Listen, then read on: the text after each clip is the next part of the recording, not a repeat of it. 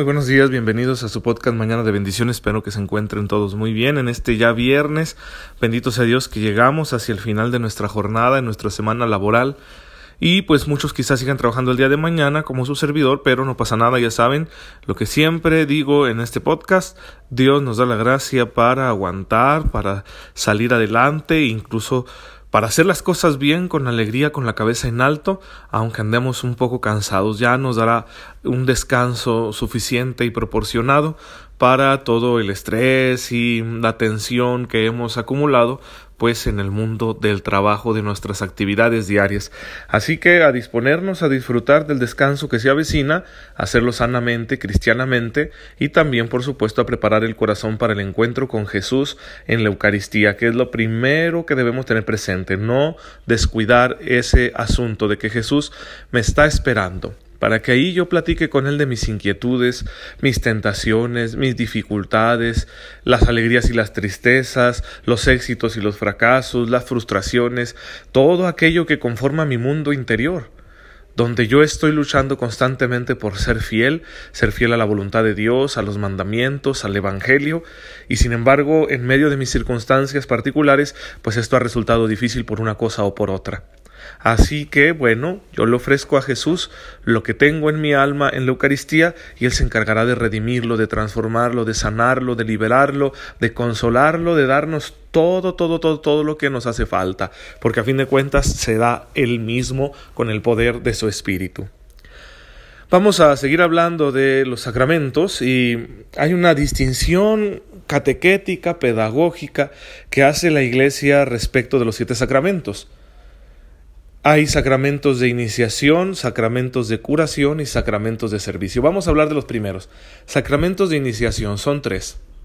El bautismo, la confirmación y la Eucaristía. Porque estos sacramentos dan inicio a la vida cristiana.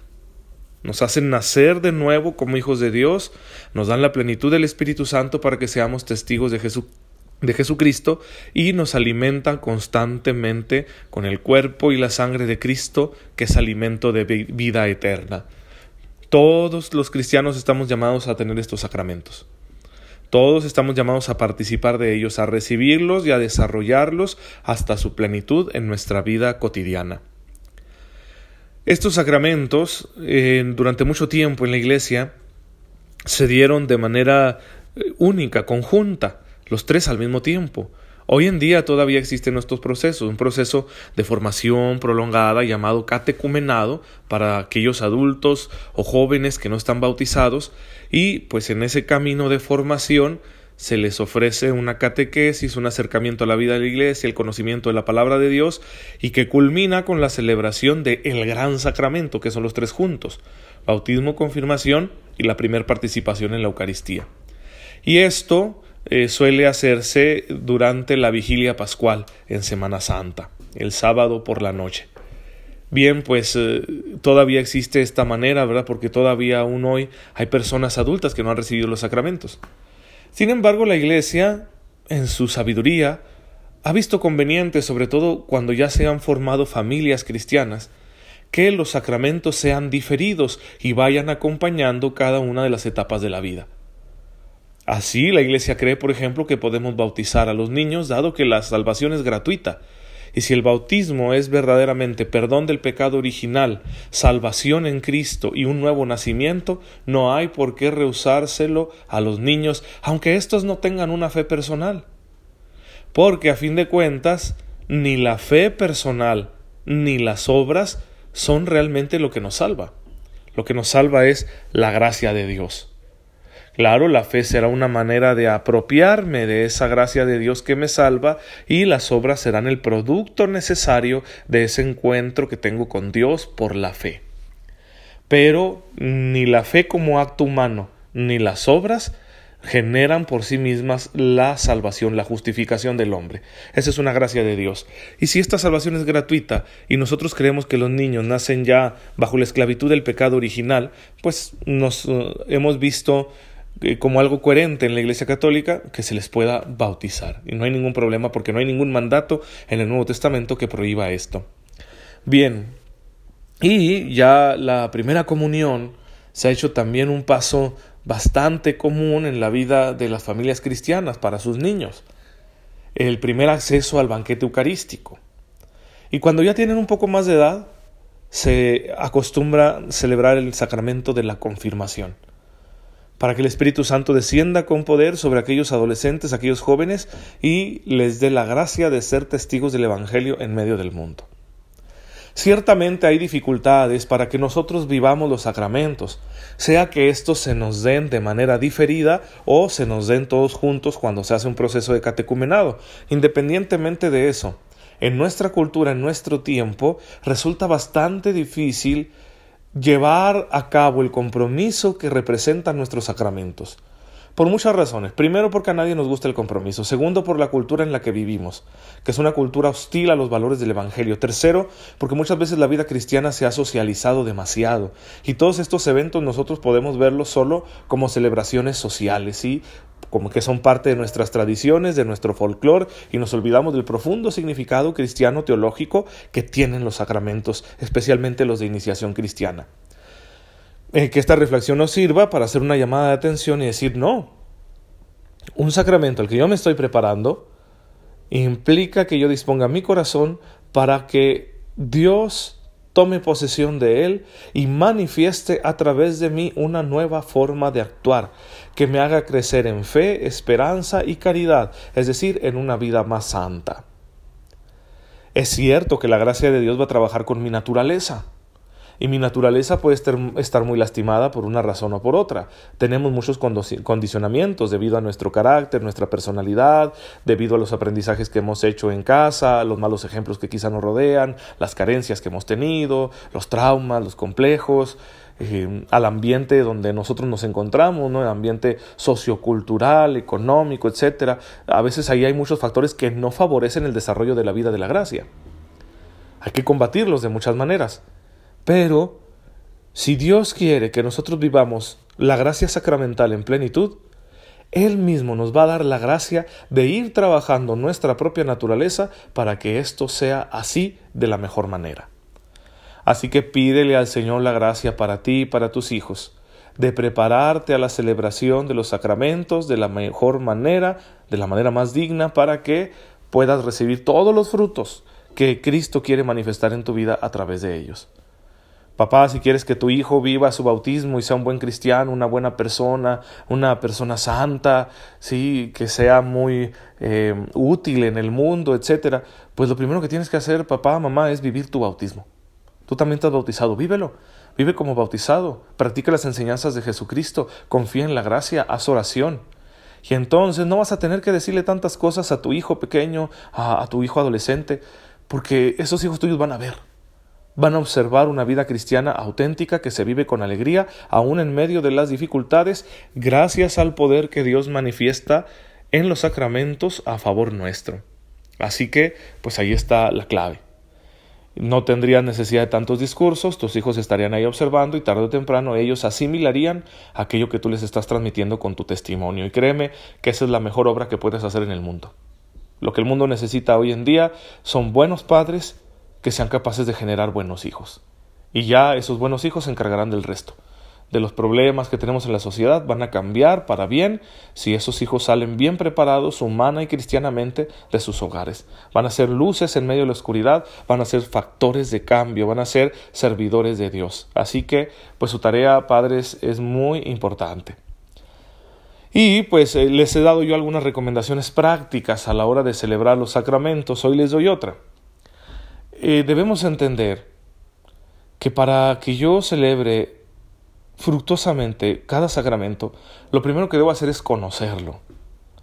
Para celebrar con fruto el sacramento hay que amarlo y no se ama lo que no se conoce. Hay que conocer, conocer y agradecer. Que tú te des cuenta lo que significa el bautismo, lo que significa para ti el sacrificio que Cristo hizo para que tú tuvieras vida nueva y que estás unido a ese sacrificio, a su muerte y resurrección por medio del bautismo. Y entonces que se vaya generando este amor en tu corazón por el hecho de que estás bautizado. Y que así con amor por tu propio bautismo, por ese, ese vínculo de amistad indestructible que tienes con Cristo, bueno, tú te dispongas a vivir como bautizado, como hijo de Dios, como nacido de nuevo, como redimido, a vivir cristianamente en medio de tus circunstancias, generando nuevas actitudes, un nuevo modo de ser, un nuevo, una nueva manera de vivir la vida, ¿sí? Y para ello, para que esta vida bautismal se desarrolle en ti, tienes que estar orando. La oración es lo que mantiene, es el mantenimiento de la vida bautismal. Si la oración mantiene nuestras potencialidades abiertas a esa gracia del Espíritu Santo que ya recibimos en el bautismo. Así que adelante, manos a la obra. En este día es una oportunidad para vivir como tales, como bautizados. Y aquí podríamos darte yo un elenco enorme, interminable de cómo debe vivir un bautizado en ciertas circunstancias. Y no es que yo lo haga de manera perfecta, pero me esfuerzo y puedo hablarte de los grandes beneficios que trae comportarse de esta manera.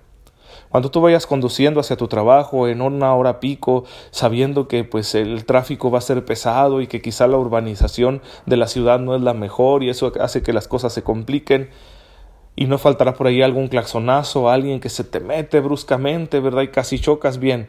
Y ahí la tentación está de mentarle la madre a todo mundo, ¿sí? Recuerda, eres bautizado, eres hijo de Dios. Bendice, ¿sí? Bendice. Los demás que están ahí batallando como tú están apurados, están presionados, quizá pasó algo en casa, quizá tienen una mala racha económica, quizá quieren llegar primero por alguna razón, igual que tú. Entonces bendice, bendice al conductor, bendice al peatón, bendice a la gente de tránsito, bendice a todo mundo. Y así habrás santificado esa parte de tu jornada y vas a llegar más tranquilo, más liberado, más sereno a tu trabajo, a, lo que te corresponde hacer, sea la profesión u oficio que estés ejerciendo, cualquiera que sea. Vas a llegar bien porque santificaste tu camino. Luego ahí en el lugar de trabajo las actividades que tienes que hacer, algunas son pesadas, algunas son fastidiosas, algunas de plano no te gustan, pues sabes que tienes que hacerlas porque de esa manera ganas el sustento para ti, para tu familia. Bien, recuerda que eres un bautizado, confía en Dios. Dile al Señor, dame la gracia, Señor, dame el vigor físico, la claridad mental para hacer bien mi trabajo. Yo te lo ofrezco para tu honra y tu gloria. ¿sí? Y ayúdame, como San José, a santificar mi trabajo. Y entonces lo harás bien y eso te va a traer muchos beneficios. Primero la satisfacción del trabajo bien hecho. Luego que seguramente eso va a redundar en tu beneficio económico. Esperemos que así sea. También hay que orar por la justicia laboral. Y pues eh, regresarás a casa contento de haber hecho un trabajo honesto, que por más sencillo que sea, que aunque no sea un trabajo así de que, wow, de, porque tienes un título, un cargo muy grande, pero llegar y que tu familia esté orgullosa de ti porque hiciste un buen trabajo como un hombre honesto, eso es lo que debe más, lo que debe causar más, más orgullo, perdón, en la familia. ¿Sí? Que papá o mamá trabajan con honestidad, aunque no ganen mucho, aunque no tengan un gran puesto.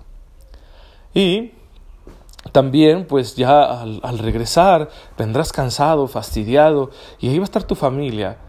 Y créeme, tu familia todavía espera algo más de ti, espera tu cariño, tu atención, tu conversación, tu capacidad de acogida y que no proyectes sobre ellos esa negatividad tan natural que pudo haberse acumulado en la jornada de trabajo. Entonces cuando estés ahí, antes de entrar a tu casa, recuerda, eres un bautizado. Y dile al Espíritu Santo, Espíritu Santo, llévate de mí todo este estrés, toda esta tensión y déjame ser bueno con mi familia. Claro, ojalá tu familia sea comprensiva, también ellos deben estar pidiendo y te den espacio, ¿no? Te den chance de bañarte, de descansar, de estar un rato en el sillón, de ver un programa de televisión. Pero tú sabes que te necesitan y entonces pues van a llegar los chiquillos, ¿verdad? Tus hijos a decirte, mira papá, esto pasó en la escuela, sí, tu esposa que te está esperando, tu esposo y decir, oh, ¿cómo te fue, verdad? Quiero platicarte esto, quiero hacer algo contigo, salimos a caminar, sí. E, entonces decir sí, decirle sí a la familia. Aunque estés cansado y fastidiado, mira que Cristo está cargando ahí la cruz contigo.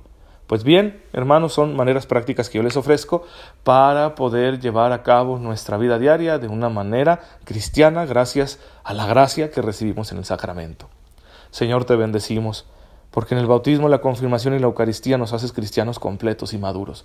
Concédenos vivir siempre la gracia que nos ofreces con fidelidad y encontrar así en nuestra vida la dicha de confiar todos los días en que tú nos acompañas y haces que todo salga bien. Por Jesucristo nuestro Señor. Amén. El Señor esté con ustedes. La bendición de Dios Todopoderoso, Padre, Hijo y Espíritu Santo, descienda sobre ustedes y los acompañe siempre.